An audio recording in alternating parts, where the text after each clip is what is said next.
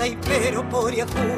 Domingo largo, la noche va llegando de otros pagos.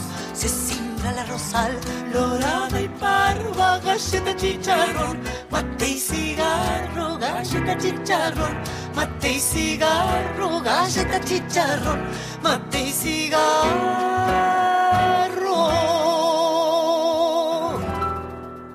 Estábamos escuchando este taipero por Yahoo de Pocho Roch y Antonio Tarragorros y cantaba Laura Albarracín, que es nuestra invitada en esta última hora de Flores Negras. Bienvenida. Muchas gracias, muy contenta, ¿eh? muchas gracias por la invitación.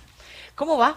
Muy bien. ¿Bien? Muy bien, estrenando estado, nuevo estado, jubilada, y entonces arrancando, jubilada como docente, Sí. como docente en la Escuela de Avellaneda y en el Parque Avellaneda, los dos lugares donde trabajaba, y como te contaba, les contaba, este, volviendo a retomar con otra intensidad la de aquellos años cuando venía a la radio, eh, que venía, llegué a Capital, a Capital Federal, por las cuestiones del canto, así que feliz de retomar eso.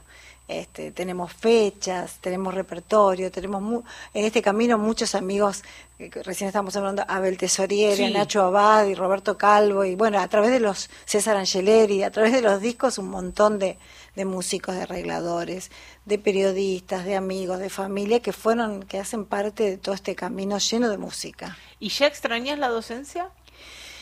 Eh, sí, la voy a empezar a extrañar. Es muy lindo el ámbito de la Escuela de Avellaneda, particularmente, eh, pero también es cierto que es muy lindo poder dedicarle todo el tiempo que uno quiere a lo que te gusta intensamente. Y mi eje es cantar, es buscar repertorio, este, compartirlo con otros músicos, compartirlo con la gente que le gusta escuchar música. Eh, así que yo creo que se extraña, pero a la vez depende también de uno. Cuando te empezás a involucrar en lo que te gusta, no tenés mucho tiempo de... de, de, ¿viste? Extrañar nada. podés- sí, aparte las promesas que nos hemos hecho con toda la gente que quedó en la escuela es vas a volver a traer más música, como uno está siempre en contacto con eso. con ¿Y clases eh, privadas das? No, No. no, no, no.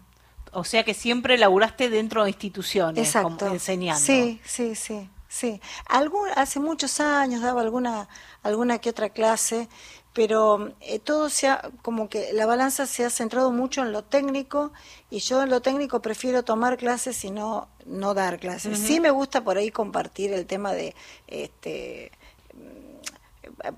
me ha tocado ser jurado de algunos festivales para, viste, unos precosquines, prevaraderos, y cuando uno escucha y, y alguno de los cantantes tiene ganas de aceptar o de escuchar alguna sugerencia, me apasiona esta cosa de ocuparme del repertorio, de abrir, de abrir un poco este, todo un universo que se escapa de lo que evidentemente la gente conoce, que es cada uno en su en su espacio como que conoce este como dicen viste el árbol o sea espiando por el agujero de la cerradura ves el árbol pero no ves un mundo mucho más grande que hay de la música popular es infinita. Este, esta radio es un ejemplo de eso. Todo, todo el tiempo vos podés escuchar viste desde la gente que cuando yo era jovencita ya era vieja hasta viste eh, formatos de música que se hacen hoy cosas viejas con, con sonidos nuevos cosas actuales viste que se componen en estos días. Entonces, esa dinámica a mí me apasiona conocerla y transmitirla.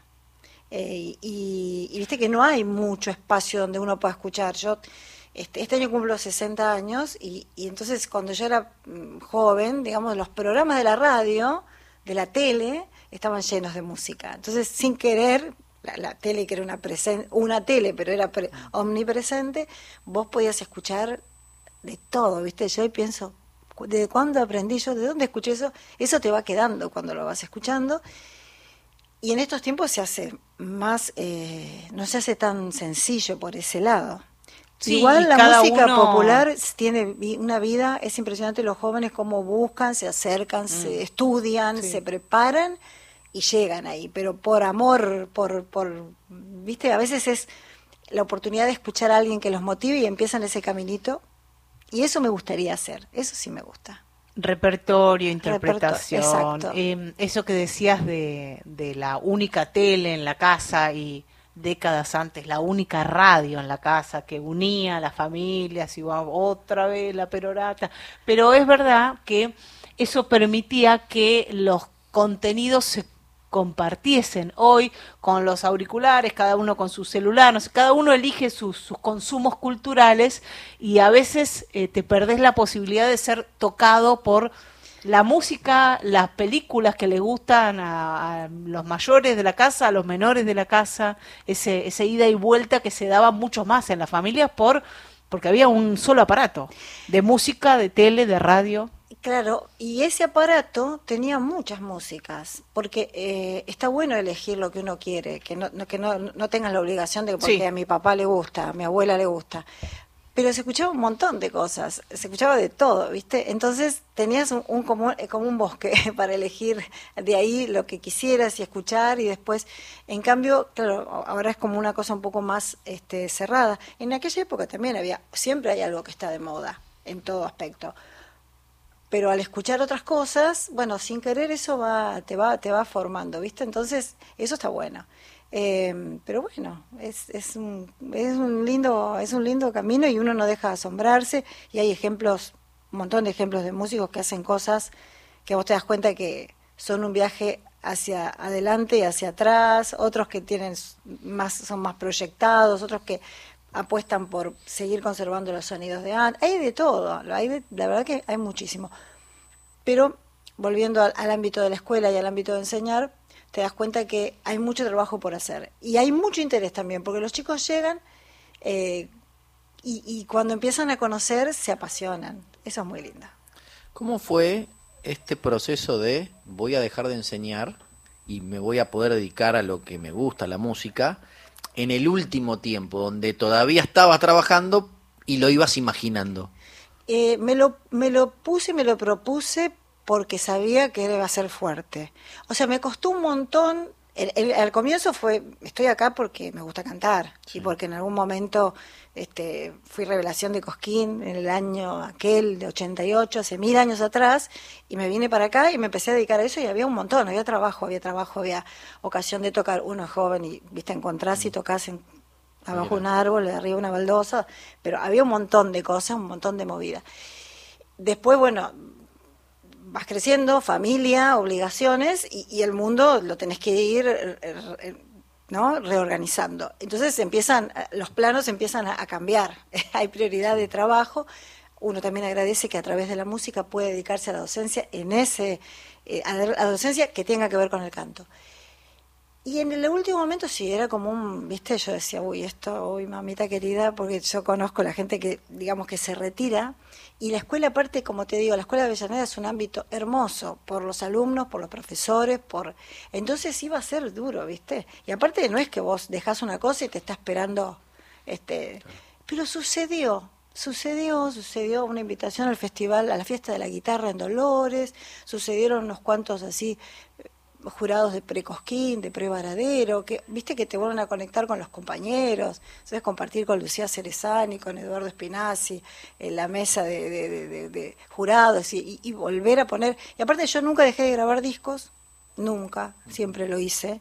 Em, y bueno, y la fecha esta en Cambalache, que ya la habíamos hablado hace un año atrás y yo, viste, pasé. Este año, no, dije, no, activemos.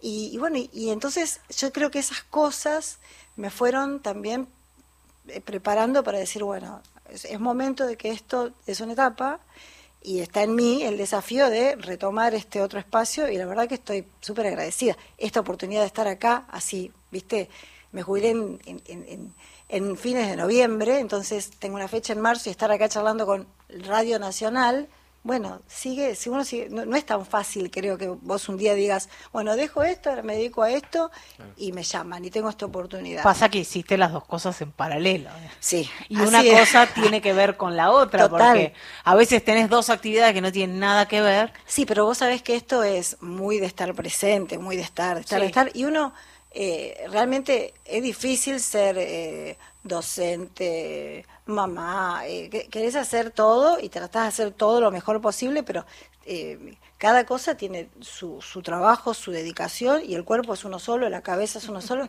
el desgaste también es, es, es quiero decir, y me señalo para los que están escuchando, la voz, tenés que empezar como, viste, de nuevo y eso, bueno, la verdad que también es, es como viste, eh, activarse uno mismo para ponerse, viste, derechito y decir, bueno, es un trabajo, un gran trabajo que hay que hacer. Pero hay tanta gente con la que tenemos proyectos por delante, cosas que yo decir, esto tenemos que compartir, tenemos que compartir, y la verdad que ha sucedido, está sucediendo, hay un montón de proyectos para compartir con gente que a veces decía, no puedo, no tengo tiempo, no tengo la energía para hacer bien tal o cual cosa. Entonces, este es un tiempo para eso, así que tengo mucho, muchas ganas de que las promesas que me hice e hice a otros,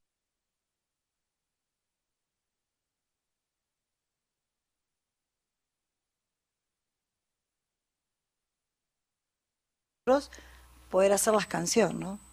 Quien habla es Laura Albarracín y la fecha esa de Cambalache, vamos a decirles cuándo es. Cambalache es el Club Social Cambalache de Defensa 1179, ahí en el barrio de San Telmo, en la Casa de los Ezeiza, una casa preciosa, histórica de la ciudad de Buenos Aires.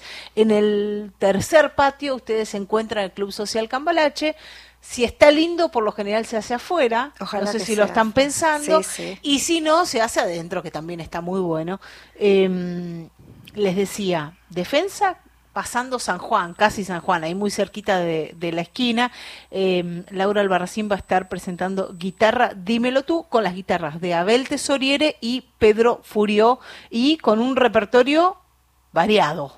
Variado con muchas cosas, muchos estrenos, porque también eso, como decías vos, yo trabajé y a la vez todo el tiempo buscaba repertorio, siempre me encantó eso. Entonces, con ambos, tanto con Abel como con Pedro, tenemos muchos temas que no están grabados, pero que nos gusta hacer. Temas viejitos y temas nuevos. Sí, porque veo acá muchos autores contemporáneos, José Luis Aguirre, Eduardo Guajardo, Charlie Guzmán, Joyo González. Exacto. Va a estar, va a estar ahí la obra de, estos nuevos autores, digamos, Total. O, ya autores contemporáneos Total. de, la música folclórica. Así es. Bueno, vamos para atrás.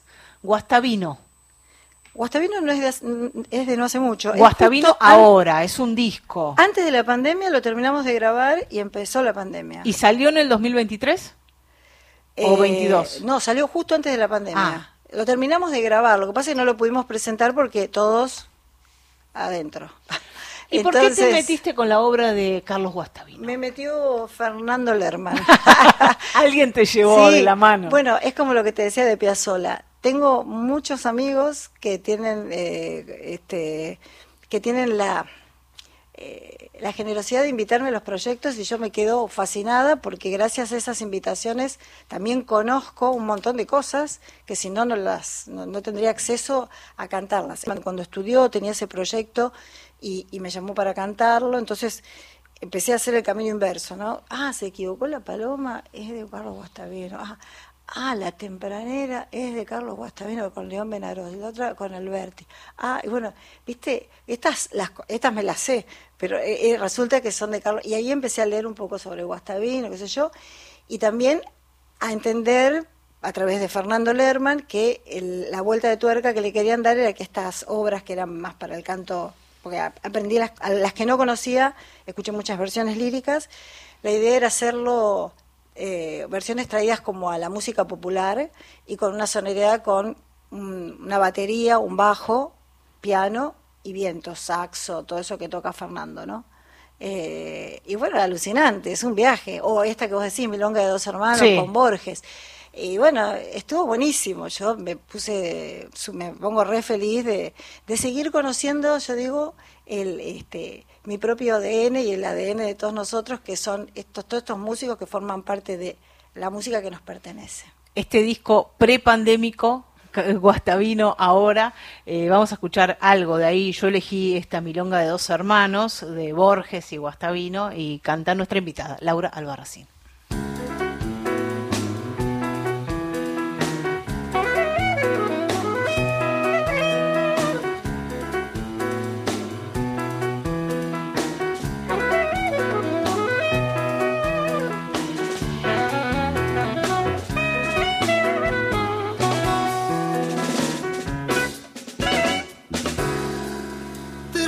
cuentos, la guitarra, de cuando el fierro brillaba, cuentos de truco y de taba, de cuadreras y de copas. Copas, venga una historia de ayer que apreciarán los más lerdos. El destino no hace acuerdo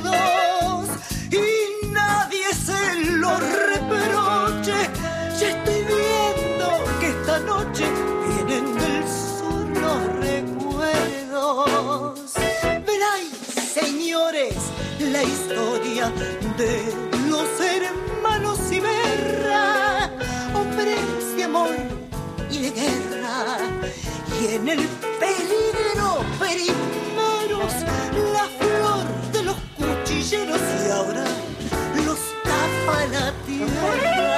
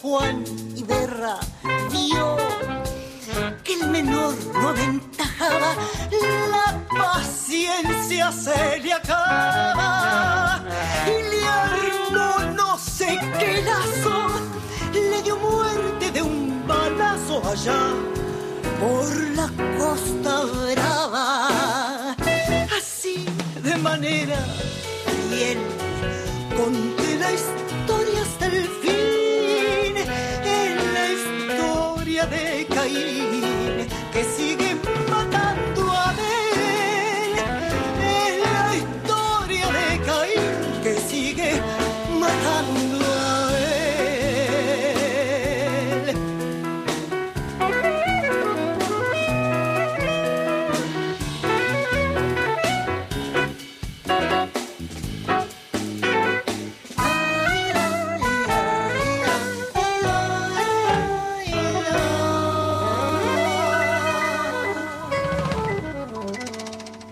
Milonga de dos hermanos, un texto de Borges, una melodía de Carlos Guastavino, Laura Albarracín cantaba eh, de este disco que se llama Guastavino Ahora y los arreglos son de Fernando Lerman. Algunos de Fernando Lerman y algunos son de Nacho Abad, que toca el piano. Después Tomás, Tomás eh, toca la batería y Máximo Rodríguez eh, el bajo eléctrico. Y últimamente las presentaciones que estuvimos haciendo de Guastavino, un par, las hicimos con Nancy Stork en el piano. Un grupo que decías vos, eh, bueno, después les costó un poco armar fechas, pero pudieron hacer algunas. Sí, sí, sí, sí, pero uno tiene ganas Para de tocar en vivo, Para- esto, claro, ¿no? para que realmente, digamos, eh, aparte de la, de, de la cuestión del, del- del estudio, que está buenísima, es una forma, también después que eso, eh, largarlo sin, sin, sin, digamos, vos sabés que podés repetir la canción, qué sé yo, Sí, ya hacerlo en con la gente, sí. no es otra cosa. Sí, sí, es como que ahí toma, termina de tomar vida la cuestión.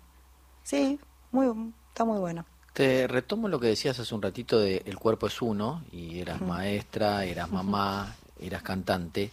¿En algún momento de esos dijiste no puedo con algo? Eh, lo que me pasó en un momento, hace ya bastante tiempo, que es muy, muy, muy, muy parecido a lo que decís, que dije, bueno, no, basta.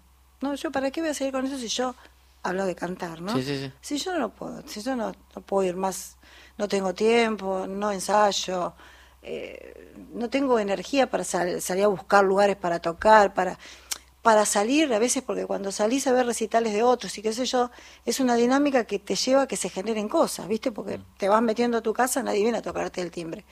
Y entonces me dio como un, así como un en el bajón la, la sensación que me dio, bajemos la persiana y listo, ya no vendo en este negocio, basta, bajo la persiana y, y asumo que no. Y ahí siempre pasaba alguna cosita, viste que, oh, bueno, te le digo, bueno, sí, voy a hacer esto que me invitan, bueno, voy a, ponele, voy a hacer este disco, bueno, voy a hacer esta fecha que soy invitada de alguien. Y viste, claro, la llama estaba recontraprendida, ahí las, no había nada, ningún fuego estaba apagado.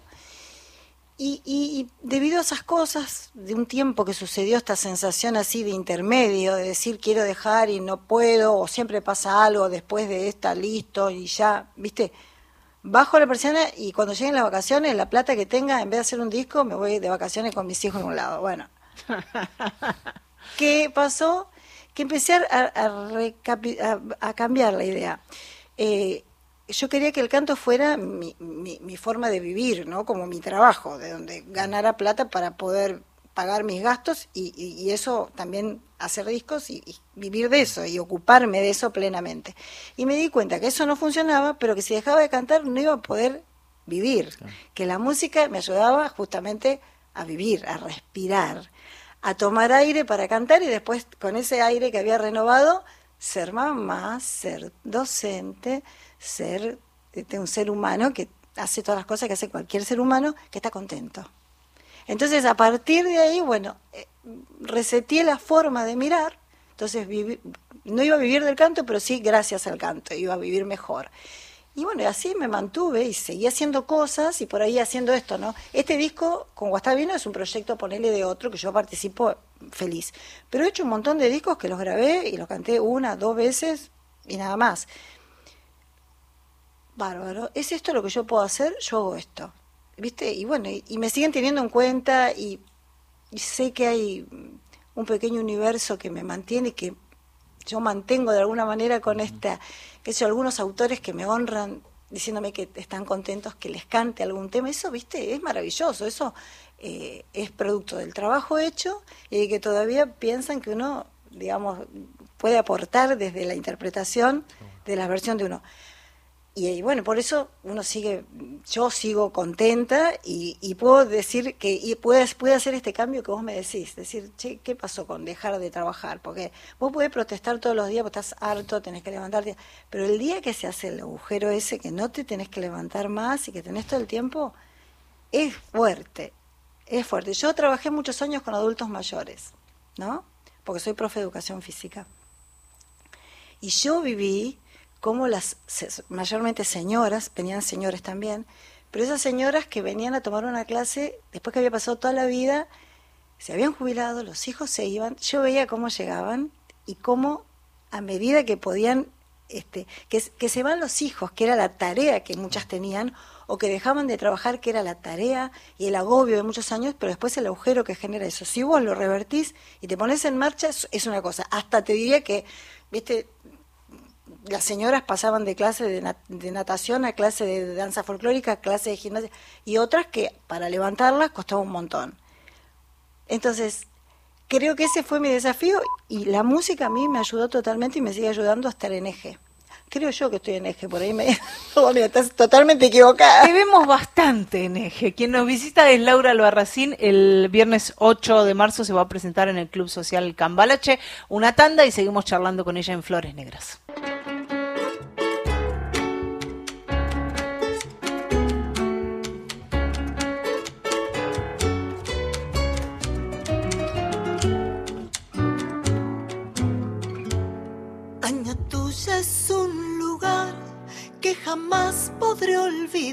Porque al fin es aña mía, tras el verde ventanal, junto al mismo algarrobal, conocí la luz del día, que aromado es su polear, y que verde su alfalfar, y que roja su sandía, y que triste es el silbar del urpila del lugar cuando está muriendo el día. Tuya, como arrulla tu recuerdo volvedor, como duele en tu horizonte, tus senderos y tu monte, cuando evoca el corazón.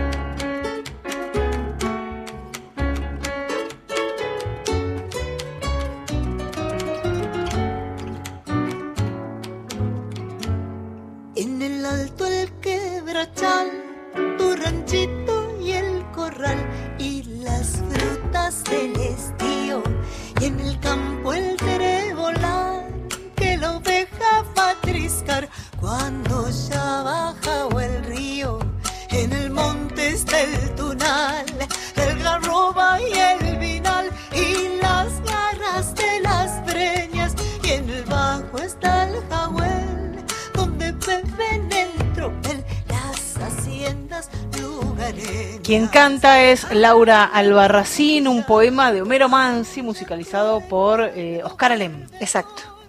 Porque eh, tal vez muchas y muchos no saben, Homero Mansi era santiagueño, era de Aniatuya. Exacto. Eh, y esto es parte de los muchísimos discos, está todo prolijito. Si se meten al YouTube de, de Laura Albarracín, está todo prolijito. ¿Te Están todos los discos, sí. Bueno, te cuento que tuvimos una- un accidente con YouTube y Sí. borramos todo el- nuestro canal. Ah, pero ahora está perfecto. Ahora estoy de a poquito Yo aprendiendo. estuve buscando música y está, Falta, hay que poner cosas. está sí. todo prolijito. Cosas, Sí, pero lo bueno. borramos, bor- viste, la técnica. Yo, yo- como dice Alejandro del Prado, yo vengo de otro siglo, me estoy acostumbrando, viste.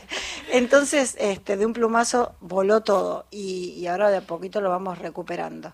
Eh, esta canción la conocía yo de cuando, no sé, andaba guitarreando allá en La Plata, en las, viste, las, este, las casas de estudiantes que Sí. había y, y me había quedado, y bueno, lo grabamos hace no mucho tiempo con Nacho Abad de- como arreglador.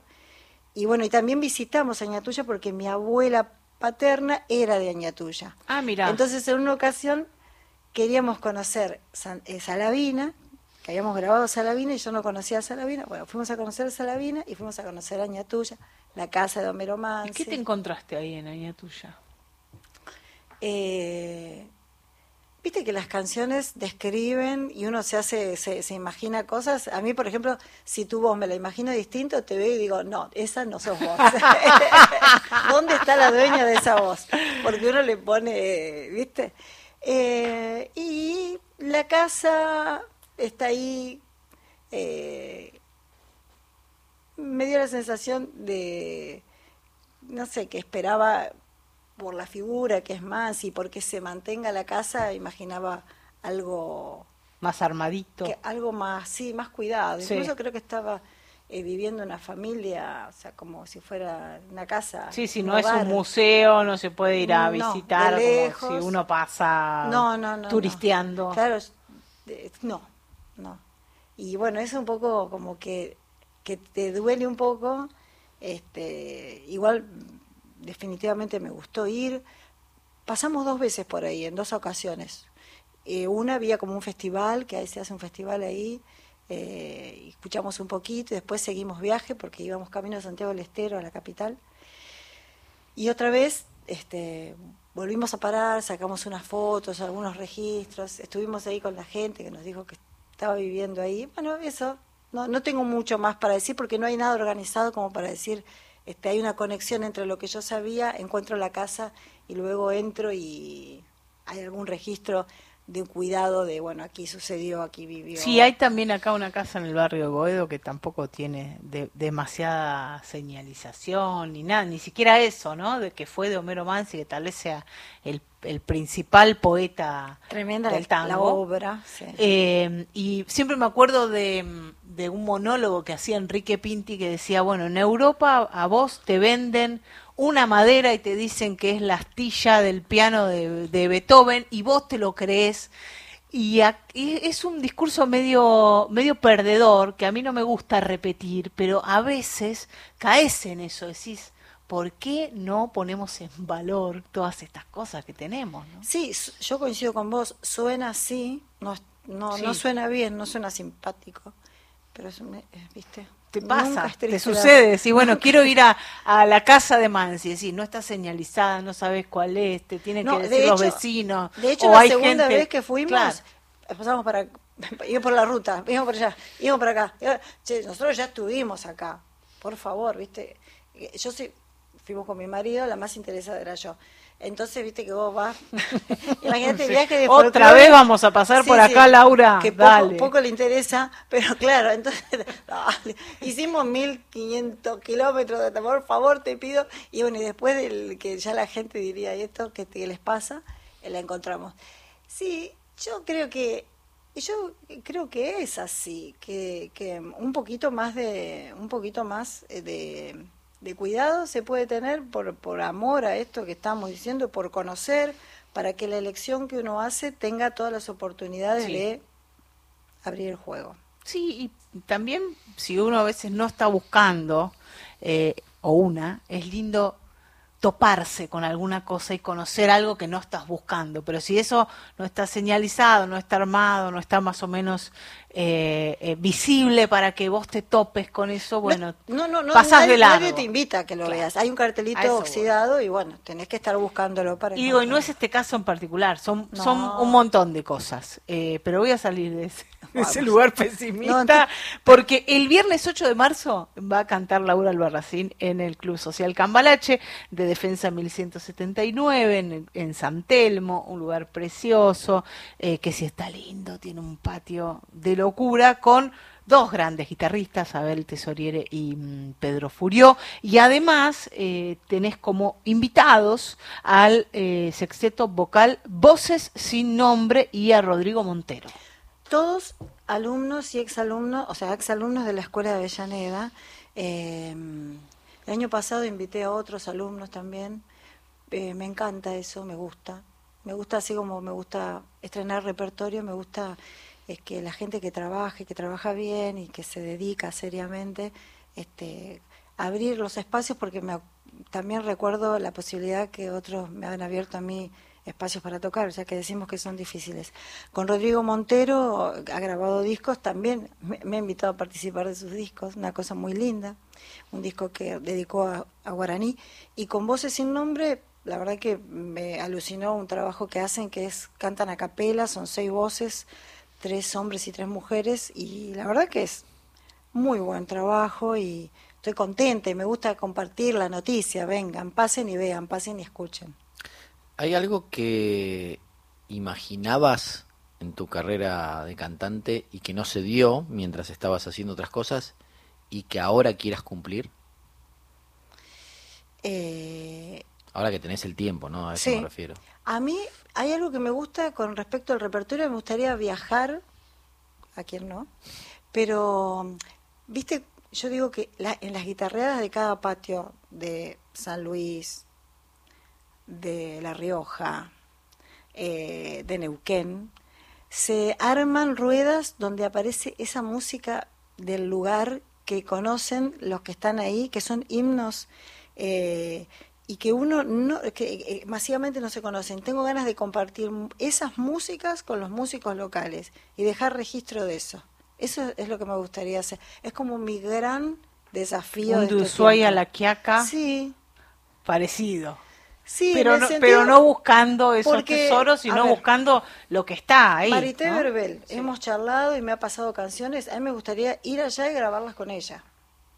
Tengo alumnos del sur, de la Patagonia, repertorio que se canta poco y nada, Juan Calenti, Mica Sancho. Tengo ganas de compartir repertorio, tanto que ellos componen ahora, hoy en día, con los ritmos del lugar, como cosas de Hugo Jiménez Agüero. Y cantarlas, compartirlas y grabarlas. Estamos charlando con Eli Fernández y Patricia Gómez para en la segunda parte del año hacer un recital compartido y que cruzar los repertorios. Eli es compositora, Patricia canta cosas del litoral que a mí me, me me fascina. Entonces, Charlie Fernández, este tema de José Luis Aguirre es un tema que conocí en la pandemia que se llama Tonada sin distancia. Tengo ganas de cantarla con ellos, de compartirla con ellos. Hay muchos amigos por el país que hacen cosas y yo tengo ganas de cantar ese Eduardo Guajardo. Vamos a cantar una milonga de Eduardo Guajardo el, el viernes 8. Ese sería bueno, un gran, un gran desafío y que queden registros de las obras nuevas, ¿viste? Bueno, hay que ir por ese sueño. Ojalá. Porque sí, además sí. ahora hay, eh, hay cuestiones técnicas que se resuelven Sí. un poco más Total, totalmente. simple, o sea Sí. que hay formas más sencillas de resolver cosas Bueno, técnicas. pero no me saques el viaje, por favor.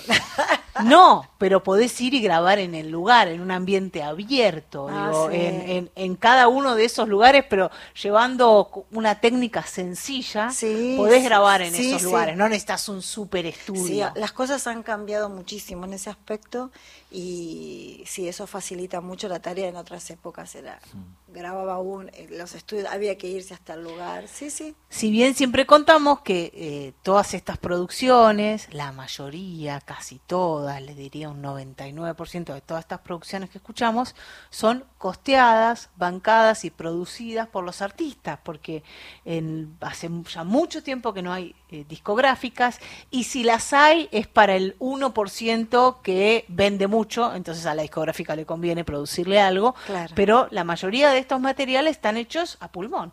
Totalmente, sí, sí, sí, sí. Pero, viste, yo siempre digo que, por un lado, lo que decíamos hoy, ¿no? En otras épocas, la, la, la tele o la radio, mucha música, mucha Sí. música nuestra o mucha música. Y ahora no, no, tan, no está así en esa presencia en la televisión. Vos escuchás todos programas de política. Eh, y, y la música medio que, viste, que no hay. En, digamos, la, la radio no es que empezás a pasar así, no hay mucha música. Sí, la música es medio un adorno, un descanso para el oído. Sí. Pero, contrariamente a eso, vos ves un universo de músicos todo el tiempo, sí, generando la propia, Sí. pagándose las grabaciones y armando y estudiando y componiendo, que es espectacular. Así que eso es, un- es como Sí. una salud Es el lado bueno de que no haya discográficas mediando entre los artistas y el público, ¿no? Porque el artista puede producir su Elegir- material y hacértelo escuchar. y, y claro, y, y elegir y cantar, o sea, yo canto lo que quiero. Sí, nadie te dice, no, mira, esto va a vender Claro, más. Total. Quien habla es Laura Albarracín y ustedes la pueden ir a escuchar y ver cantar el viernes 8 de marzo, el Día Internacional de la Mujer Trabajadora, a las 21 horas en Club Social Cambalache, en Defensa 1179, San Telmo. Pueden reservar y comprar sus entradas a través de Passline. Exacto. Eh, si mal no recuerdo, y va a estar acompañada por las guitarras de Abel Tesoriere y Pedro Furió, y además tendrá eh, en su escenario al sexteto vocal Voces sin Nombre y al cantante Rodrigo Montero. Perfecto. Han quedado todas y todos invitados. Te vamos a despedir con parte de un disco, un disco tanguero, Tangos sin lágrimas, así se llama. Eh, este disco que, bueno, ahora ustedes se meten en el YouTube, si bien ella dice que no está todo en el YouTube de Laura Albarracín, hay mucho material para zambullirse. Y entre otras cosas, este disco, que es tu disco tanguero. Exacto, es el disco de- dedicado totalmente, siempre me gustó, siempre estuvo esa música. Es criollito igual el disco, ¿no? Es Sí. como es esa rama más Nelly Omar del tango. Porque quise, digamos, toda la vida canté básicamente folclore. Siempre hubo una pequeña, una cosita ahí de, de darme el gusto de, pero bueno, a partir de un, de un encuentro que se hizo, este, donde compartí con César Angeleri, teníamos Sí. que armar un pianista, un guitarrista, yo, armar música. Y eh, aproveché que estaba ma- ma- Angeleri, me mandé con unos tangos, y cuando volvimos a Buenos Aires, hicimos un disco con guitarras para no estar tan lejos de, de mi folclore, digamos, la parte, como decís vos, criolla, que el tango es esa música que va llegando a la Sí, ciudad. sí, de la orilla. Eso, Laura Albarracín, eh, gracias por habernos visitado. por favor, a ustedes. Y nos despedimos escuchándola a Laura haciendo El Aguacero, eh, letra y música de Cátulo Castillo. ¿Es así? Ahí, Letra y eh, música, me parece que sí. ¿eh? A ver, lo vamos a chequear ya Justo me, mismo. me pediste la bolilla que no. para que para mí es letra y música de Cátulo, ¿eh? Eh, no, la letra es del papá, es de José González Castillo y la música es de Cátulo. Ahí. Ahora sí, ahí está, el aguacero, Laura Albarracín.